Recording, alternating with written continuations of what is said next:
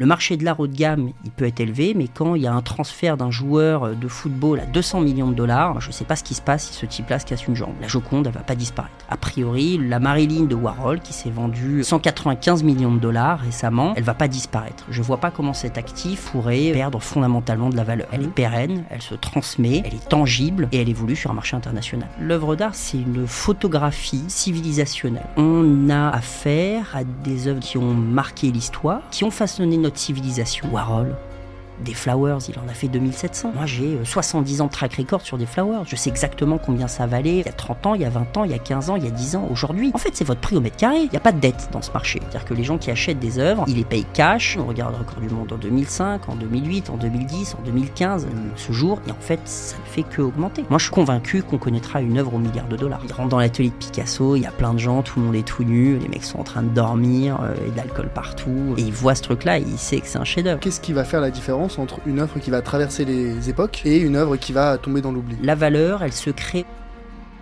L'argent devrait être un outil au service de votre épanouissement.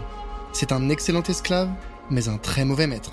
Je suis Charles Elias Farah, conseiller en investissement financier et fondateur du Grand Bain, le média de celles et ceux qui veulent prendre une longueur d'avance dans la gestion de leur argent et le développement de leur patrimoine. Au programme, chaque semaine, on décrypte l'univers des finances personnelles, de l'investissement et de l'entrepreneuriat aux côtés des meilleurs experts. On parle des sujets qui fâchent, sans tabou ni langue de bois, pour vous transmettre les meilleurs enseignements. Dans chaque épisode, je vous emmène avec moi découvrir les principes, méthodes et outils qui vous permettront d'atteindre la liberté financière. Mener une vie riche n'a jamais été aussi accessible, alors pensez à vous abonner, c'est gratuit. Et pour aller plus loin, retrouvez des ressources complémentaires en description. C'est parti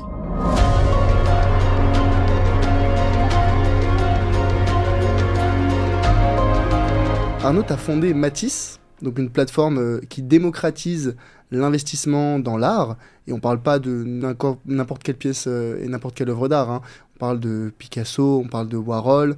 L'ordre de grandeur que j'avais en tête pour le, prix des œuvres euh, dont tu t'occupes, c'est plusieurs millions d'euros Oui, plusieurs millions d'euros. On essaie de se, on, recherche des pièces entre 500 000 et 5 millions d'euros. Mmh Majoritairement. Ça ne veut pas dire qu'on ne peut pas faire un peu plus ou un petit peu moins, mais globalement, on va être sur ça pour une très bonne raison, c'est que c'est le ventre du marché. C'est-à-dire que le ventre le plus, le plus opulent, le plus gras, en dessous de ce montant, va se retrouver avec des petites œuvres de, euh, ou des grandes pièces de petits artistes, et au-dessus, on est sur au-dessus des 5 millions, on est sur un marché qui va se rétrécir. On cherche de la sécurité, on cherche de la liquidité, on cherche de la performance, et le marché le plus, euh, euh, le plus costaud, le plus lourd, le plus international va être sur cette tranche de prix. C'est quand même euh, des œuvres, euh, on va dire, conséquentes, euh, qui ont un poids historique, un poids culturel, dont, on va pouvoir reparler. Et avant de commencer, avant de rentrer dans le fil du sujet sur l'investissement dans l'art, moi je rappelle un petit peu la, la méthode que je préconise tout le temps, c'est la méthode en trois étapes du grand bain, comprendre, construire, agir, comprendre le fonctionnement du marché, de quoi on parle, c'est quoi le marché de l'art aujourd'hui? Construire, construire sa stratégie d'investissement, comment est-ce qu'on va adapter, on va insérer de l'art dans son patrimoine et enfin agir intelligemment. Quelles sont les erreurs qu'on doit éviter quand on se lance? Peut-être des conseils d'experts pour euh, celles et ceux qui sont intéressés par euh, cette classe d'actifs. Est-ce que ça te convient? Avec grand plaisir, parfait. Eh bien écoute, très bien. Dans ce cas-là, moi je voudrais un petit peu mieux comprendre. Euh, déjà, là on parle quand même d'œuvres d'art de, plusieurs millions. moi il y a une question qui me, qui me taraude, c'est qui sont les personnes qui achètent ces œuvres? Autant d'un point de vue particulier que professionnel. En fait, je pense qu'il faut revenir au fondement de ce que c'est une œuvre d'art et, euh, euh, pourquoi est-ce que c'est euh, acquis, accumulé, collectionné, transmis, etc. je pense que d'abord, il y a un aspect qui est civilisationnel. C'est-à-dire que je ne sais pas où on sera dans... dans je ne sais pas où sera l'action Tesla dans 300 ans, mais je suis à peu près convaincu que dans 300 ans, on continuera d'acheter et vendre des Picasso. Une fois qu'on a dit ça, l'œuvre d'art, elle est détenue par beaucoup de monde parce que si on revient sur le marché, globalement, on a un peu moins de 80%, on a 78% des œuvres qui s'échangent à moins de 1000 dollars. Et on a un peu plus de 90% des œuvres qui s'échangent à moins de 50 000 dollars. Donc d'abord, c'est un marché qui est beaucoup plus euh, démocratique que ce que les gens pensent. Il y en a pas partout des œuvres chez euh, nos grands-mères, chez nous. Euh, il y a plein de canaux de, distribution, d'acquisition de, ces œuvres. Ensuite, euh, il se trouve que ce marché, euh, euh, qui est plutôt accessible financièrement, représente très peu en termes de valeur. Le volume est conséquent, c'est quasiment 9 pièces et demie sur 10, mais en valeur, c'est moins de 10% du marché de l'art mondial. Donc nécessairement, nous, on va se concentrer sur un marché qui est un petit peu, euh, qui va être plus haut de gamme, qui va être encore une fois plus international, plus liquide. On est là pour représenter des investisseurs qui peuvent aimer les œuvres dans lesquelles ils investissent, mais qui surtout recherchent une plus-value. Et donc, on va aller chercher davantage de sécurité euh, euh, en s'intéressant à des œuvres qui ont marqué l'histoire, qui ont fondé l'histoire. Euh, je parlais, je prenais l'exemple de, Picasso qui se vendra dans 300 ans, mais euh, tout le monde connaît la Joconde. Si je demande à plein de gens ce qui s'est passé au 15e, 16e, 17e siècle, en fait, euh, ils peuvent avoir des images en tête. même l'art antique, par exemple, mhm. l'Antiquité grecque ou romaine, on peut avoir des, on a des reliquats de bâtiments, on a des, on a des œuvres qui nous sont parvenus euh, jusqu'à nous, mais euh, on ne sait pas nécessairement la construction politique, etc., euh, sociale, etc., sociétale. Donc l'œuvre d'art, c'est le, c'est une, une c'est une photographie civilisationnelle. C'est un, un, peu cette, cette, cette histoire de, de Churchill, où on lui avait posé la question de, pendant la guerre de réduire le budget de la culture, et il avait répondu, mais si on fait ça, pourquoi nous battons-nous? Mhm. Dans les œuvres sur lesquelles euh, on se positionne, on a affaire à des œuvres donc, qui ont marqué l'histoire, euh, avec un grand H, qui ont marqué l'histoire de l'art, qui l'ont façonné, qui ont façonné notre civilisation, euh, et qui ont une particularité, c'est que leur offre va à la baisse. J'insiste sur ça, c'est-à-dire que Warhol a réalisé peut-être 70 000 pièces, euh, et dans les 70 000 œuvres qu'il a réalisées, une grande partie sont dans les musées, les gens qui ont de l'argent en ont. Euh, et bah, qu'est-ce qui se passe dans un marché où il y a plus de visibilité, moins d'offres et plus de demandes? Eh bien, ça fait un effet ciseau avec une augmentation mécanique des prix vers l'eau.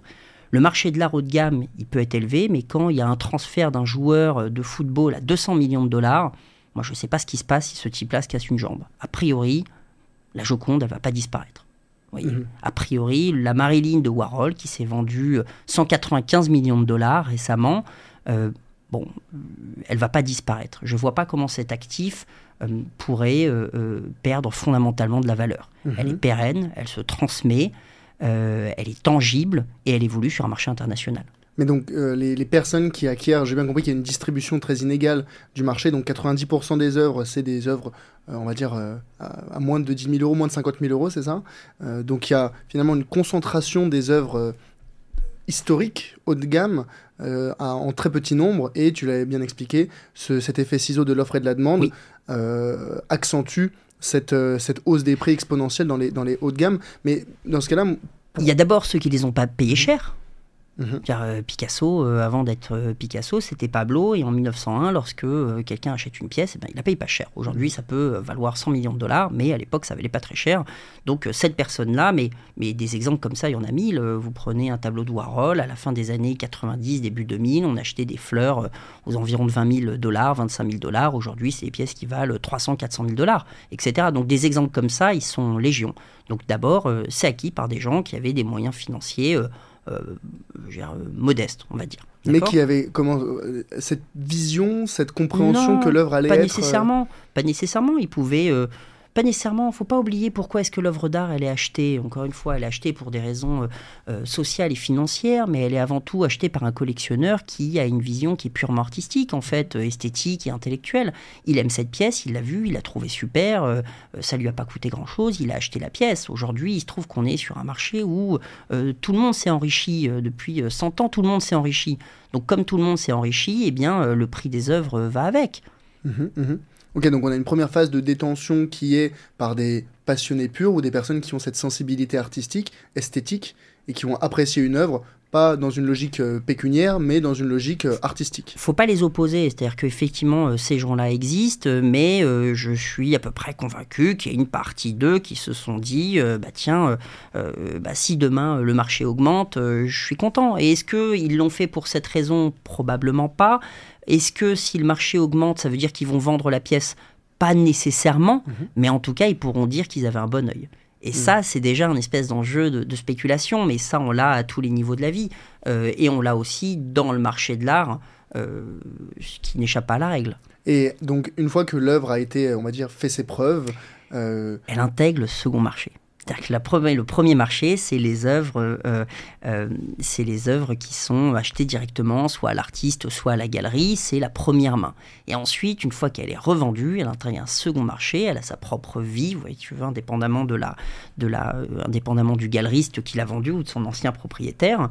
et puis, bah là, quand on a un artiste comme Warhol où il y a 70 000 œuvres, eh bien, il y a la possibilité de créer un marché, ne serait-ce que même dans le travail de Warhol.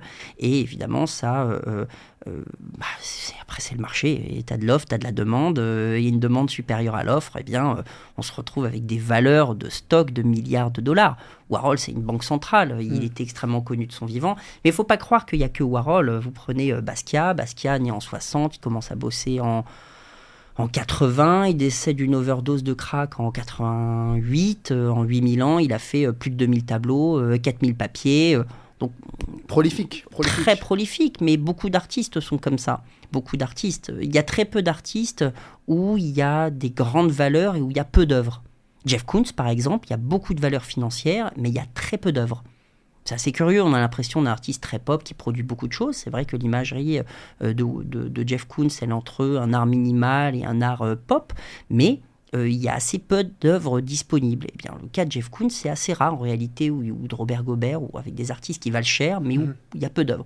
Pour qu'un marché, euh, c'est pas la rareté qui fait le prix. Il faut qu'il y ait euh, des échanges. Euh, je parle pour l'art contemporain, l'art du XXe siècle, il faut qu'il y ait des échanges. Et là où il y a peu d'œuvres, il y a du coup moins de marché, donc moins aussi de demande. C'est normal, je pense, quand on est prolifique. un, euh, on s'améliore aussi. L'artiste, euh, il y a bien un moment, euh, peut-être il est probablement né avec une belle plume dans la main. Ou pas. ou pas. c'est très juste. En tout cas, il y a l'expérience qui, joue énormément. Donc être prolifique aide aussi à avoir une, qualité plus importante, même si, comme tu le dis peut-être avec par exemple James Coon, c'est pas, c'est pas toujours le cas. ouais, après c'est quelqu'un qui, dans son travail, délègue énormément de choses, donc il travaille avec des artisans qui sont extrêmement compétents.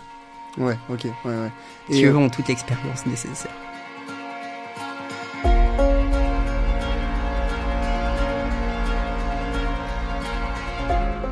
Hello, c'est Charlie. Ce que tu viens d'écouter est un extrait de l'épisode complet que j'ai enregistré avec mon invité. Donc, si tu veux écouter la totalité de l'échange, tu peux dès maintenant le retrouver sur ta plateforme d'écoute préférée. Au passage, pense à mettre 5 étoiles au podcast s'il te plaît. Ça compte énormément pour moi et ça m'aide à développer le podcast. Je te remercie d'avance et te dis à très vite pour un prochain épisode. A plus